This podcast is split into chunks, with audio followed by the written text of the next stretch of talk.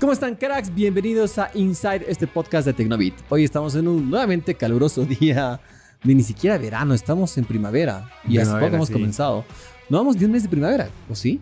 No, no, no. No, no, no, de hecho nos falta Recién. para llegar al primer mes de primavera y estamos en un verano que inexistente, raro, pero bueno. A pesar de eso estamos aquí y obviamente no estoy solo, no voy a morir de calor solo.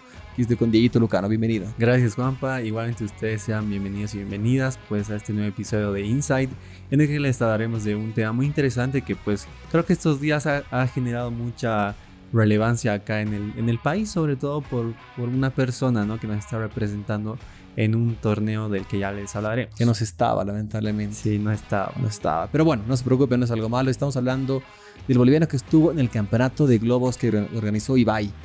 No, no era él. No, no era, No, no era él, no. mentira. Pero también podría. También podrías hablar de ese amigo. Sí. Pero bueno, pues vamos a hablar de los eSports y específicamente de si puede ser una carrera, cómo va este tema y algunos detalles más que queremos contarles. Así que tenemos que comenzar porque está buenazo. Exactamente, así que vamos. Bueno, Dieguito, como siempre, pregunta.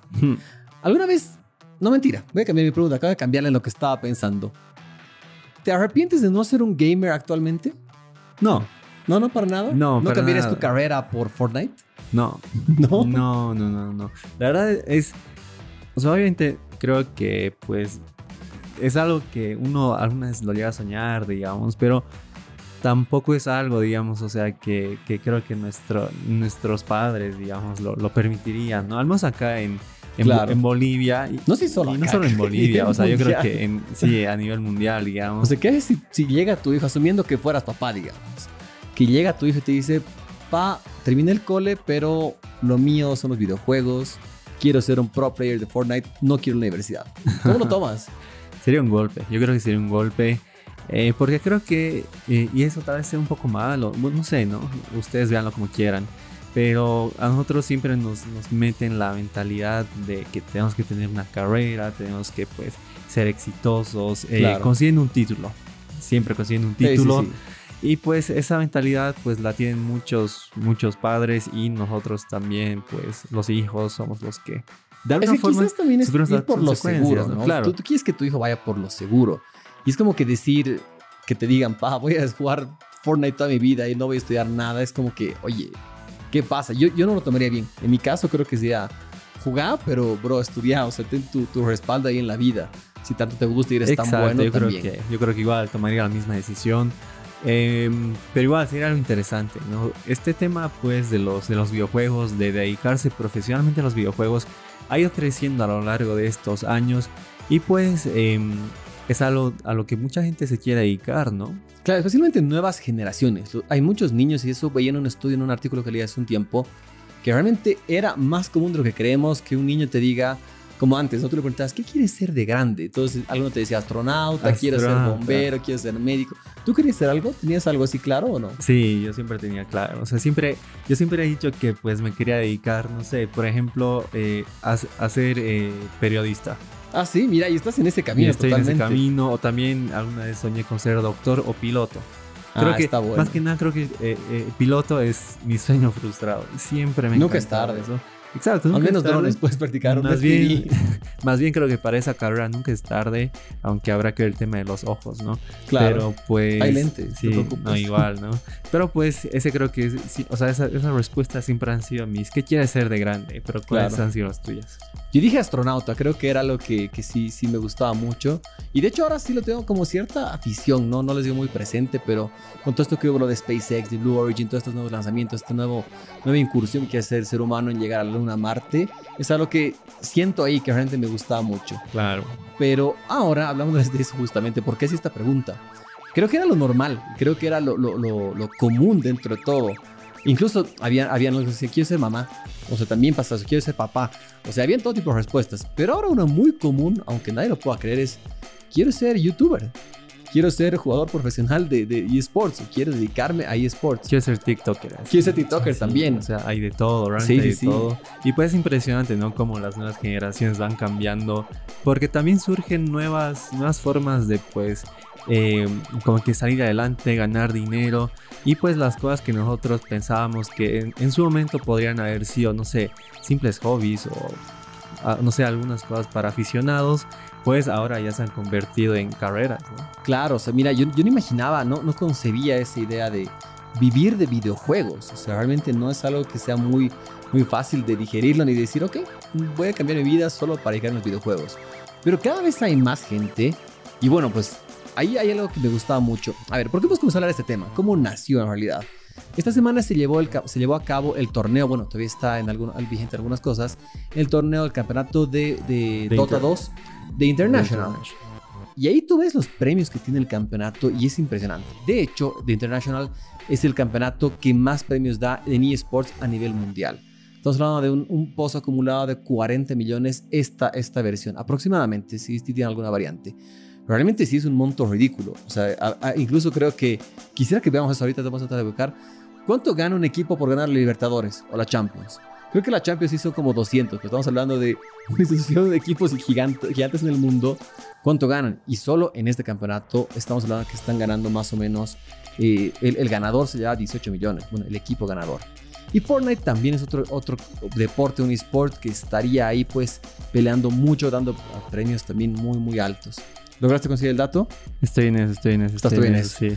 Pero bueno, pues entonces, ¿y, por qué hablamos de esto? Tenemos un representante boliviano que estuvo participando en este, en este campeonato. De hecho, en la gestión anterior, que es la 2019 o 2020, no hubo este campeonato. Tuvo mejores resultados que esta, que su equipo llegó entre séptimo y octavo lugar.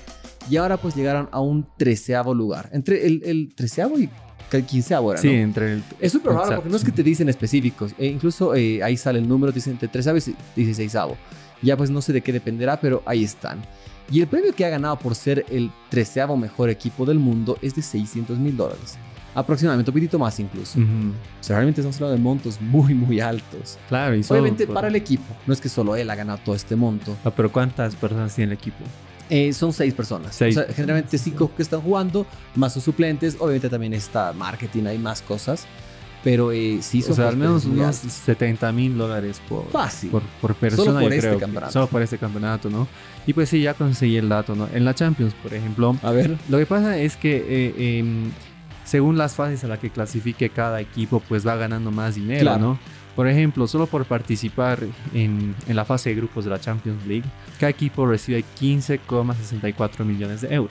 Ya, o clasificaste, bien. Por estar en la fase de grupos. Ya y eh, ya según cada victoria o cada empate pues se abona cierta cantidad de dinero a este monto. Ya si clasificas a los octavos se van sumando en 9 millones, a los cuartos 10 millones, a las semifinales 12 millones, a la final 15 millones y si ganas la Champions además de todo el dinero que has ido acumulando a lo largo del campeonato pues recibes un premio de 4,5 millones aproximadamente. Entonces es que, claro, la, Champions es otro tipo de torneo, ¿no? Claro. Mira, sumando todo esto, aproximadamente, pues son unos 50, 60 millones de, euros que ganaría el campeón, de la Champions. y, eso es bien relativo también lo que, lo que alguna vez veía, si nos estamos desviando. Pero incluso depende de cómo has estado tú rankeado previamente, cómo has ingresado, hay varios factores. Pero estamos hablando de un monto de 60 millones para un campeón, más o menos. Y solo en, en este campeonato de International de eSports han dado 40, o sea muy lejos no está. Increíblemente. O sea, 40 en eh, total. En total, ¿no? Porque en la Champions, por ejemplo, el, el pozo aproximadamente ha sido de, de más de 2 mil millones de euros. claro, si te entra cada uno le dan que 15. Aquí tengo el monto exacto. 2 millones 732 mil millones de euros. Uy, durísimo. Sí, o sea, ni siquiera estaba cerca. Entonces, ¿verdad? Si consideramos solo el premio para campeón, sí está cerca, sí, relativamente cerca. Si consideramos todo, el, todo lo que estamos viendo, sí está muy lejos. Está muy lejos, pero igual es, algo que pues es rentable, ¿no? Claro. Porque pues estos torneos, como Juanpa ya lo mencionó, ya se han ido popularizando más y muchos pues realmente otorgan premios que pues a los ganadores eh, oscilan entre los 3 millones o como en este torneo de International los 18 millones de dólares, ¿no? Claro, y pues es lo que, que tenemos que tomar en cuenta, o sea, está ganando 15 millones eh, por participar un equipo de entrada, pero tiene un estadio, tiene un staff gigante, tienen personal, tienen tantas cosas. Que obviamente es una infraestructura mucho más grande que un equipo de esports, obviamente. Claro, este, este tema de los esports, pues poco a poco está creciendo y realmente el, hecho de que existan torneos en donde se otorguen a los ganadores así premios de 15 millones aproximadamente es brutal, ¿no? Y es por eso, ¿no? Que mucha gente se quiere dedicar a este, a este tema Y de hecho, como, como Juanpa ya lo mencionó, yo creo que ahora las nuevas generaciones pues son las que más están craneando en, en pues dedicarse ¿no? a los esports como, como carrera. Y de hecho, entre, si uno busca cuáles son las ventajas ¿no? de dedicarse a los juegos o a los esports, de un jugador profesional, ¿no? pues la, la principal es el tema del dinero. Porque ganas bastante. Por ejemplo, eh, según lo que está leyendo, si tú eres un jugador profesional, podrías ganar hasta dos mil dólares por día. Wow. Dos mil dólares por día. O sea, y eh, 20, hay doctores que no ganan eso. Exacto, y 20 millones de dólares según eh, las competencias internacionales, como en este caso que es de, de International, ¿no? Es bastante, y esta es la principal ventaja que pues le otorga a las personas el dedicarse a, a los esports, ¿no? Además que también existen muchas marcas que además de estos premios que tú eh, podrías ganar, también te patrocinan Claro. y te otorgan igual eh, di- distintas cantidades de dinero, ¿no? Ah, depende de cuán bueno seas, obviamente. A ver, veo aquí un poquito la historia de cómo ha ido creciendo para que tengan algo de, de idea, cómo van creciendo los premios en este tema de los eSports. Justamente con The, The International comenzó el primer campeonato, el, el primer torneo fue el 2011, que tenía un premio total de 1.600.000. Como vemos que desde el 2011 hasta 2021, es decir, 10 años después, ha crecido realmente exponencial. O sea, de 1.6 millones a 40.01, digamos exactamente. O sea, es un crecimiento muy, muy grande. Y esto va para más allá. Y aquí tengo una pregunta, Dieguito. ¿Tú dirías que es un deporte? Los eSports son deporte fuera de- de- del nombre, digamos. ¿Tú lo consideras deporte? Es súper controversial la pregunta. No sé, la verdad no me animaría a dar una respuesta simplemente porque no tengo mucho conocimiento. Ya. No, no tengo mucho conocimiento, o sea, realmente, o sea, el, el tema de, de clasificar qué es un deporte exactamente, pues eh, ahí creo que está la cuestión, ¿no? Claro. Entonces uno creo que tendría que investigar más acerca de este, de esta, de este tema, ¿no? Que, que- que yo les lanzo y para poder recién tomar una postura. Yo como no conozco al respecto eh, de este tema, pues no me animo a dar una, una opinión. Yo, yo sí tengo opinión. La verdad es que sí tengo. No me odien si es que, si es que piensan. Yo, yo diría que sí es algo que necesitas muchísima habilidad. Indiscutiblemente tienes que ser muy, muy capo, muy crack en la vida. Pero yo no lo meto dentro de deportes porque yo relaciono personalmente, es una opinión súper, súper personal, que deportes van con habilidad física. O sea, algo que, que, que requiere alguna habilidad física. Sin embargo, pues son opiniones. Si es que tú piensas que estoy mal, pues es, es normal. Toda la vida tiene que haber opiniones, ¿no? Tal vez, o sea, también se, se los considera estos eh, como deporte porque uno incursiona, ¿no? En otra realidad, que es la Claro. realidad virtual. Y a partir de ello, pues igual el eSports, o sea, el hecho de que tenga la I, ya, ya creo Claro. que nos está indicando una cosa, ¿no? Pero pues eh, ya si tú lo consideras un deporte, creo que no. Eh, ahorita este no es el debate, sino cómo pues esto ha ido creciendo, ¿no? Exacto. Y cómo realmente uno, o sea, si planea dedicarse, pues existen ventajas y desventajas. Las ventajas que ya eh, les hemos mencionado, pero también otras desventajas que creo que se deben tomar en cuenta, ¿no? Claro. Por ejemplo, eh, según la información que encuentra, dedicarse a los esports es eh, estar conscientes de que esta es una carrera muy corta. ¿Por qué? Porque generalmente los, los, que, los que practican este tipo de deportes eh, tienen entre 15 y 30 años. Sí, creo que hay gente eh, algo mayor. Pero pues Son casos son casos especiales, contados. ¿no? Entonces uno tiene que estar consciente de que más o menos hasta sus 30, 35 años va a poder estar en esto. Me quedan dos años de carrera de esports, estoy a tiempo. Ahí me quedan como 10, creo. Estás bien, estás a tiempo, más, tú estás a bien. tiempo. Estás a tiempo. Pero pues ya cuando uno llega a esta edad, se va a tener que retirar, se va a tener que dedicar a otra cosa. ¿Y por qué? Porque el dedicarse tanto a los esports pues genera mucho desgaste en el cuerpo. Claro, eh, no es fácil. no es- hace no es hace algunos fácil. años yo tuve la suerte de ver, eh, conocer un equipo que, que tenía un equipo profesional y de verdad que entrenan 8 horas, 10 horas, o sea, no, no es que se toman a la ligera. Ahí pues se puede hacer esa analogía con los deportes normales, eh, tradicionales, que obviamente demandan mucho tiempo. No es que estás jugando una horita y ya eres un crack. No, no, la verdad es que sí tienen mucho. Incluso si uno ve más allá, tienen eh, psicólogos deportivos para esports, tienen coach. O sea, es una industria que está con mucho crecimiento y todo tiene un porqué. Pero realmente pues creo que hay un, un crecimiento especial y me gusta, me gusta mucho el tema de los esports. Sí, a mí la verdad también me parece un tema muy interesante. Un tema al que igual pues me, uno, eh, me hubiera encantado dedicar también. Eh, pero también habría que ver el, el- el tipo de juego ¿no? al que uno se dedicaría. En Lo personal, juegos como, como Dota, como Fortnite, no, no son mis ¿No favoritos, son digamos. Pero por ejemplo, también he visto que hay torneos de, por ejemplo, Mortal Kombat o no sé, torneos de FIFA que pues a mí sí me llamarían la atención. Claro, hay, hay buenazos. Hay de todo. Mira, aquí veo una lista que, mira, no les puedo decir que realmente sí es lo más preciso, pero bueno, te- nos puede dar una posible idea de cómo van los premios. Em, más o menos el juego que más, más premios económicos da es indiscutiblemente Dota 2. Es el que más, más da. En total se estima que da 236 mil millones de premios al año. En divididos entre muchos, normalmente que son 1537 tor- de torneos, obviamente. Es harto. Claro, es bastante. En segundo lugar, yo hubiera pensado que estaba Fortnite, pero no. Está un, un- un relativamente clásico que sigue permanente por Mm, muchísimos sí, años. Sí, sí, Y hablamos de Counter-Strike o CSGO, como ya muchos lo conocen, que da 122 mil millones. Luego viene Fortnite, que tiene 108 mil millones. League of Legends, tenemos StarCraft. Y pues la lista sigue pues, a- para abajo muchísimo. Arena of Valor, eh, PUBG, Overwatch, Rainbow, o sea.